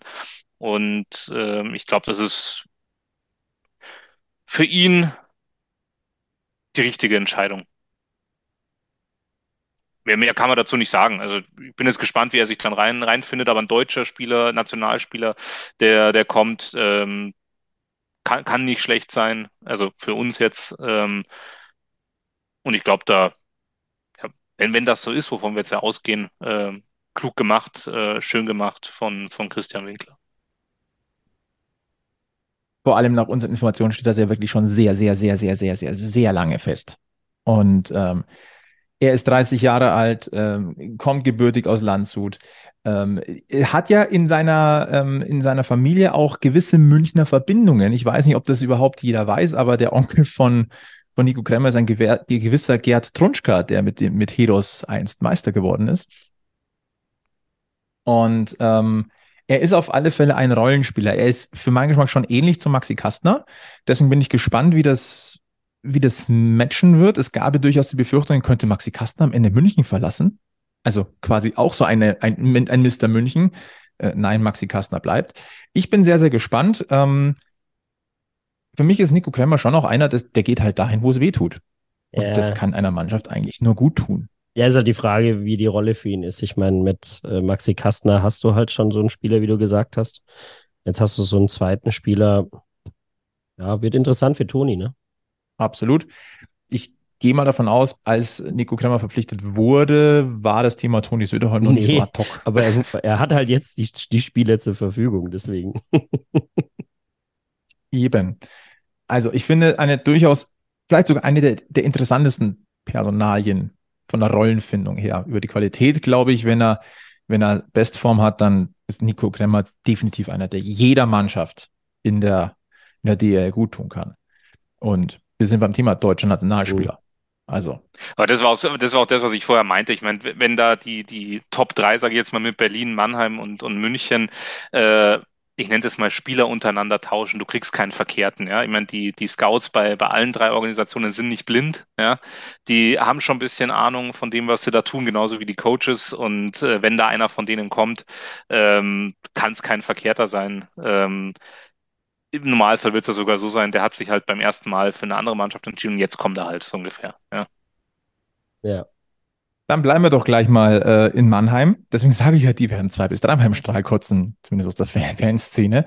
Der nächste ist ein Mann, wo ich es gar nicht, also war schon mal so im Hinterkopf, aber wenn denn dem so ist, dann, ähm, wenn der auf Top-Level spielt, dann ist das ein brutaler Unterschiedsspieler in der DEL. Und die Rede ist natürlich von Markus Eisenschmidt. Ich hatte kurz Angst, er sagt David Wolf ja, nach, nach, dieser Lanzschen äh, Ansprache jetzt von Flo habe ich jetzt auch gedacht, jetzt kommt noch so die Pointe hinten durch. So, ja, auch da. gesprochen. Ja. Markus Eisenschmidt. Ja, seid ihr aus eurer Schockstarre wieder rausgekommen? ja, auch. Markus Eisenschmidt, mittlerweile 28 Jahre alt, geboren in Marktoberdorf, also auch ein gebürtiger Bayer, ja. und sein Jugendteam, der ESV Kaufbeuren. Ja, auch da, ne? Also wie Gilbert gesagt hat, also deutsche Nationalspieler, gute, wenn die auf dem Markt sind, muss man sich damit beschäftigen. Auf dem Level. Ja, also ich meine, wenn man jetzt auf die Punkte schaut, ich, da, da, ich glaube, da darf man bei beiden jetzt nicht so, so genau hinschauen, weil es halt einfach andere Spielertypen sind. Man darf halt nicht immer alles nach, nach Punkten äh, bewerten, aber auch da kann das ein guter Fit sein, das werden wir sehen. Dass der schon 28 ist. Für mich ist Markus Eisenschmidt gefühlt immer, immer Anfang 20. Also seit ich den das erste Mal gesehen habe, ist der gefühlt 21 bei mir. Ja, der äh, Maxi Kastner ist jetzt auch schon nicht mehr 20. Ja, ja, ja, ja, genau. Das ist genau das gleiche Prinzip, ja, ja.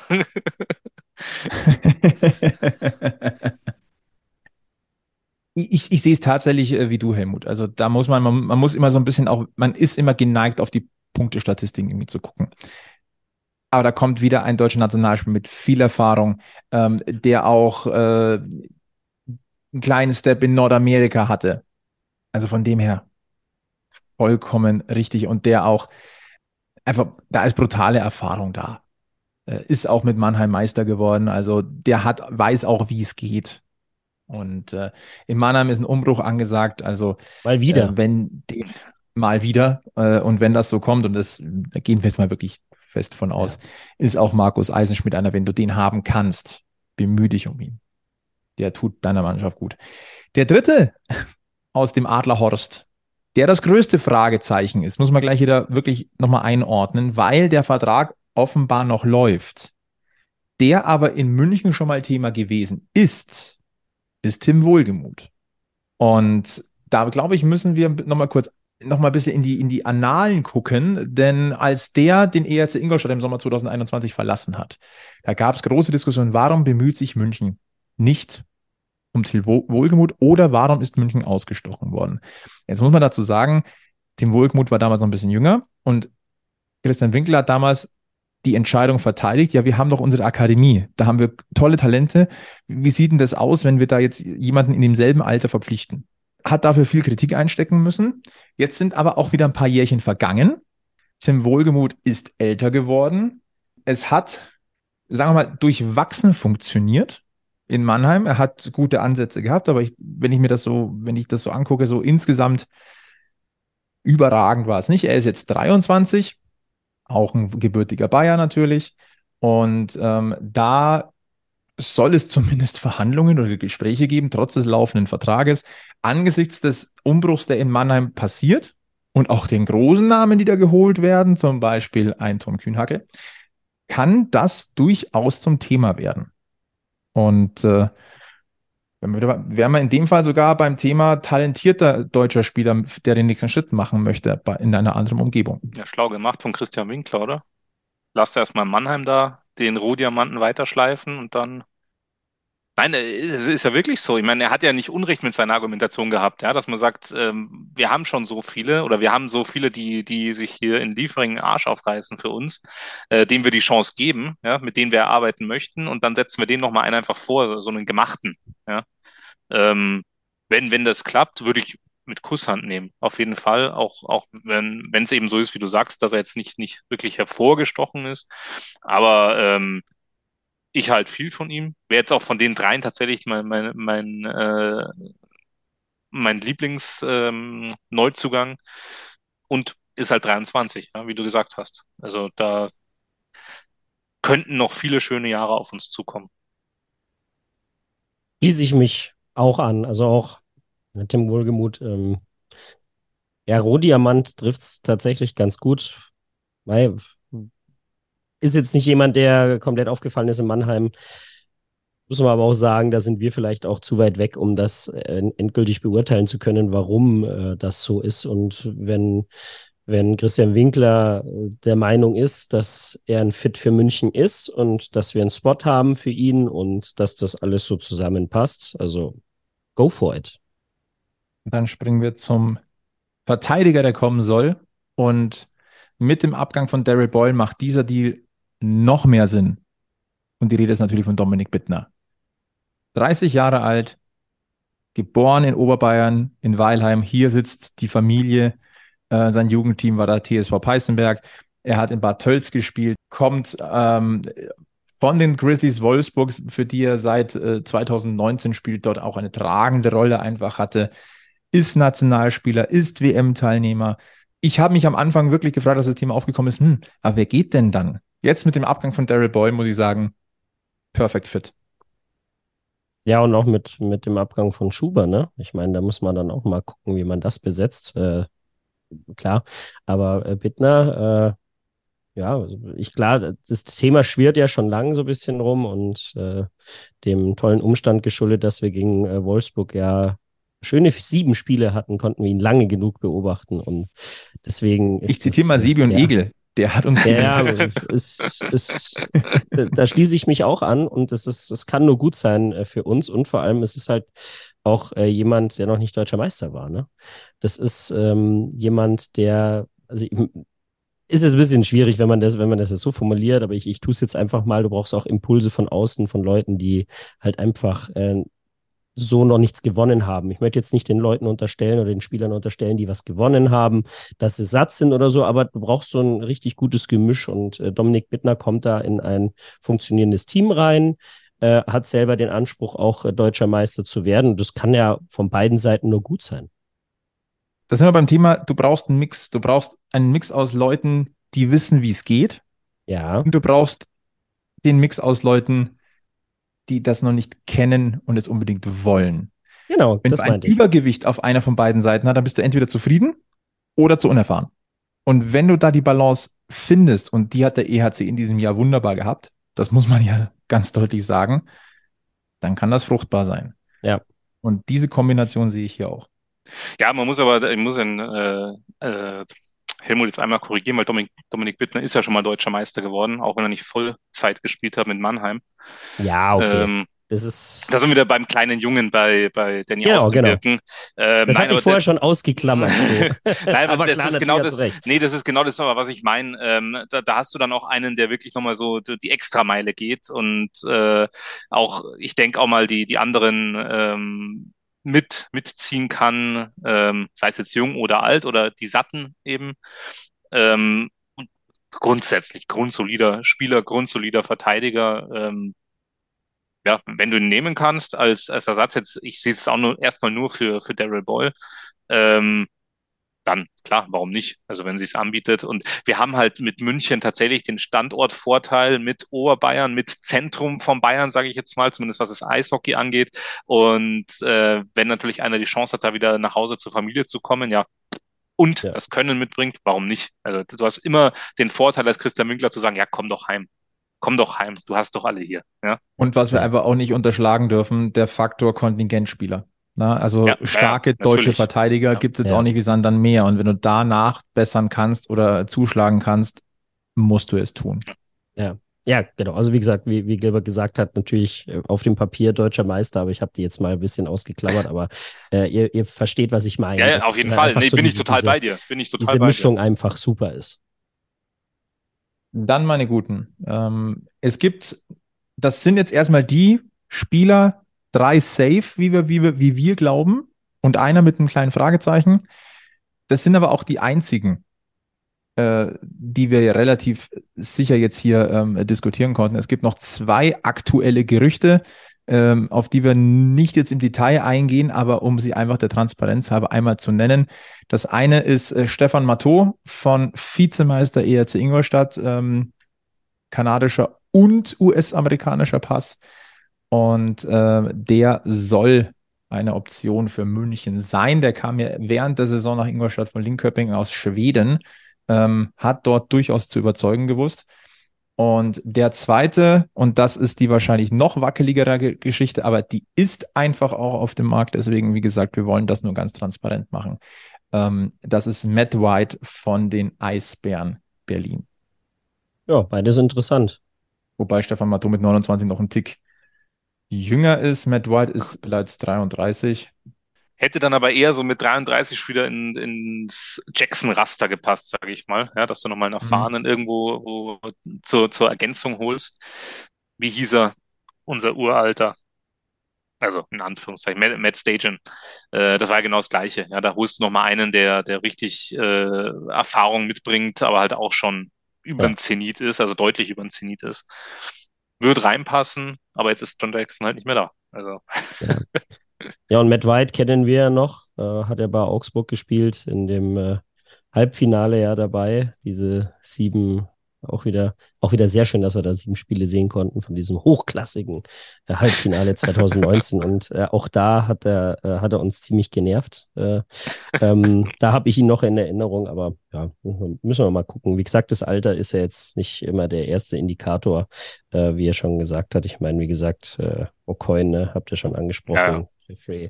Ähm, muss nicht immer, muss nicht immer das, das Alter sein, aber ja, ich, ich habe da großes Vertrauen in äh, unseren äh, Meistermanager. wir werden es auf alle Fälle beobachten. Und äh, eine Personalie haben wir noch, die off the ice äh, interessant ist, ähm, denn Toni Söderholm wird ja höchstwahrscheinlich noch einen Co-Trainer mitnehmen oder mitbringen an die ISA in sein, äh, in sein neues äh, Umfeld. Ähm, die Basis des Coaching-Steps wird relativ gleich bleiben, aber einer soll noch kommen. Und bei dem Co-Trainer, der gehandelt wird, handelt es sich um Pekka Kangasala.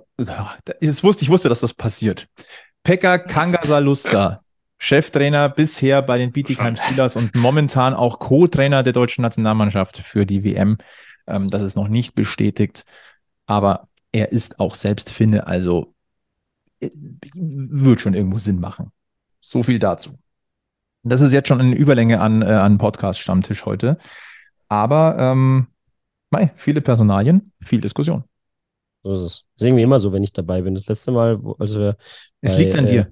Äh, bei Sebi waren und die gesamte Saison so Revue passieren haben lassen. Also die Hauptrunde, das war ja auch, glaube ich, über eineinhalb Stunden, aber äh, damals wie heute äh, sehr gesellig. Ja, absolut, absolut. Und es war jetzt das erste Mal mit neuen Namen, ja. Wir haben ja noch einen Sommer vor uns. Also. Eben. Wir haben ja, wenn wir jetzt mal überlegen, wir haben acht Abgänge, aber haben momentan eigentlich nur deren vier Neuzugänge, wenn wir alle nehmen. Und da sind noch keine internationalen Spieler dabei. Muss ja. man natürlich auch ganz deutlich sagen.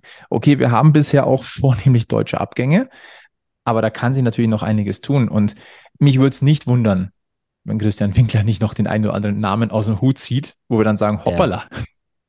wo kommt denn der her? Ja, siehst du mal, Flo, ich glaube, du hättest einfach ein paar Cliffhanger für die nächsten Folgen dann einbauen müssen, so auf Hollywood-Niveau. die Sommerpause ist lang, wir brauchen ja noch Diskussionsthemen, also ich glaube, wir werden, es wird noch genügend geben. Zum Beispiel eine Champions League-Auslosung, die steigt nämlich am 24. Mai mit neuem Champions League-Format. Wir werden dann zu gegebenen Zeitpunkt darüber diskutieren. Machen wir nicht heute, aber das kann man sich gleich notieren. Also 24. Mai, 16 Uhr im Rahmen der Eishockey-WM Auslosung der Champions Hockey League. Gruppenphase ist es ja nicht mehr. Aber wie gesagt, diskutieren wir dann und ich glaube, wir können da wunderbar diskutieren. Dann am kommenden ähm, Sonntag steigt in München der Wings for Life World Run, Rennen für den guten Zweck. Ähm, ich glaube, Helmut, wir beide laufen mit. Äh, ja, wir sind beide dabei, ja. Wobei ich äh, dieses Mal leider nicht so viel äh, leistungsmäßig äh, dabei sein kann, aber ich bin natürlich äh, selbstverständlich angemeldet, äh, laufe auch mit, soweit es geht. Ist bei mir tatsächlich äh, jetzt nach der Saison so ein bisschen ja, kränklich äh, ja, reingekommen und ich muss tatsächlich zugeben, nach meiner zweiten äh, Corona-Infektion im Dezember, äh, das nagt immer noch so ein bisschen, aber das hindert mich nicht daran, dass ich äh, da doch äh, dabei bin und selbst wenn ich nur leicht laufe, ähm, ist das alles eine, eine, eine, tolle Geschichte und viele Leute, die da Bock zu haben, ähm, ist eine gute Sache, meldet euch an. Ja, es gibt noch Restplätze für den Flagship Run in München zum Beispiel. Ja. Ihr könnt aber auch mit dem App Run mitmachen. Ähm, ihr Habe ich auch schon gemacht, so hat auch wunderbar geht. funktioniert. Ja, während, ich ebenso. Während, diesen, während der Corona-Phase, da jetzt mal, da ging es ja nur appmäßig und das war auch äh, top. Ich glaube, Frank Buschmann hatte man da im Ohr, wenn ich mich nicht täusche. Mhm. Ne? Wunderbar, ja. die Sprüche. Ähm, Wahnsinn. Nein, also äh, Laufen für einen guten Zweck. Äh, alle Startgelder gehen in die Forschung der, zur Heilung von Querschnittslähmung. Ähm, das Motto heißt, wir laufen für die, die es nicht können. Also wer dabei sein möchte, seid dabei und lauft mit uns mit am kommenden Sonntag, den 7. Mai. Ähm, dann ein kurzer Blick nach Berlin. Da tut sich zumindest in der Podcast-Szene was. Da gibt es ein neues Projekt. Ähm, das ist das Puckgeflüster. Ähm, Nachfolgeprojekt von den Two Broken Sticks. Sind wir mal gespannt. Kann man mal ein Like auch mal da lassen, äh, mal beobachten. Wir wünschen den Kollegen jedenfalls alles Gute zum Restart. Dann, was habe ich noch auf meinem Zettel? Äh, ja, ähm, ich baue die Bühne für dich, lieber Helmut. ja, äh, die betrete ich sehr gerne. Ähm, er hat es das ja schon anfangs äh, gesagt. Äh, Bulli äh, bin ich ja äh, jetzt äh, schon lange Jahre dabei und wir haben dieses Jahr den tollen Umstand, dass wir für den Deutschen Podcastpreis nominiert worden sind in der Kategorie Wissen. Und äh, ja, da natürlich an alle Packmas-HörerInnen, äh, schaut auch gerne mal auch bei uns rüber, äh, hört euch rein und wenn euch das gefällt, dann lasst einen kurzen Vote da. Das ist ein Klick. Link findet ihr bei uns in der Beschreibung voted, weil ich glaube, wir sind sogar der einzige Eishockey-Podcast, der äh, generell nominiert worden ist und äh, so wie wir die Eishockey-Bubble und äh, ja, generell den, wie sagst du immer, den Münchner Eishockey-Kosmos, ja, das haben wir das auch mal reingebracht, ja. Äh, ich glaube, du musst mittlerweile zahlen, wenn du das äh, sagst, deswegen sage ich es jetzt mal für dich. Ähm, wenn wir, so wie wir die, die deutsche Eishockey-Podcast-Szene und HörerInnen kennen, ähm, ja, äh, votet äh, für uns, für Bully, würden wir uns sehr darüber freuen. Macht das. Wie gesagt, wenig Aufwand und da kann die Eishockey-Szene wieder zusammenhalten. Äh, einfach auch aus dem Grund, dass wir uns den Helmut öfters mal ausleihen. Grüße darüber. und äh, dann, wie gesagt, der kleine Cliffhanger jetzt schon für die kommende Packmas-Folge 138. Einer, der den EHC Rapper München verlassen wird, beziehungsweise hat, wird unser Gast sein und ein kleines Ausstandsstammtischgespräch mit uns führen. Wir freuen uns auf alle Fälle sehr drauf. Äh, wie werdet ihr herausfinden, wer es ist? Erstens, indem ihr dann reinhört. Oder aber, wenn ihr uns auf Facebook, Twitter, Instagram folgt, weil natürlich wird, werden wir es dort vorab veröffentlichen. Und ähm, mein Zettel ansonsten ist tatsächlich leer. Wir sind ja eh schon in der Overtime. Habt ihr noch was? Nö. Glaube, es ist alles gesagt. Auf die WM, oder? Wir, wir freuen ja, uns sind erstmal NHL-Playoffs, Leute. Jetzt, ich, ich bin dieses ja, Jahr kann ich mal länger Helmut, schauen mit meinen Toronto Maple Leafs, ja. Aber ich ohne Arizona, jetzt, aber ohne ja. Arizona macht das Ja, das brauche ich auch nicht. Brauche ich nicht. Brauche ich nicht. Ich äh, bin dieses Jahr endlich noch in der nächsten Runde dabei. Meinst du in der letzten Runde? Ist mir total egal. Ist mir völlig egal. Hauptsache diese erste Playoff-Runde überstanden. Jetzt ist alles nur Gewinn. So. Und dann kann ich, wenn, wenn das irgendwann mal rum ist, wenn der Stanley Cup da geliftet worden ist, kann ich dann mal zur WM schauen, ja. Mit der Münchner Brille freuen wir uns nochmal. Deutscher Hockeymeister 2023, der EHC Rapper München. Wir nennen uns ab sofort den Meister-Podcast. Wir freuen uns drüber. Äh, ihr da draußen hoffentlich auch. Wir sind, wie gesagt, noch nicht in der Sommerpause.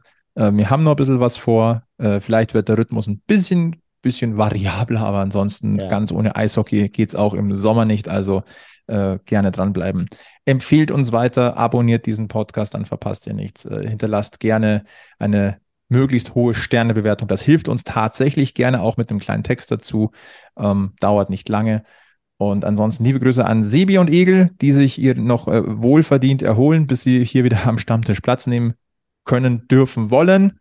Und ansonsten äh, verbleiben wir mit den besten weiß-blauen Grüßen von Münchens Eishockey-Stammtisch. Bleibt's gesund, bleibt's freundlich, bleibt's meisterlich und äh, ihr wisst es, auch jetzt gilt, immer schön am Puck bleiben. Bis zum nächsten Mal bei Packmas. Servus. Servus.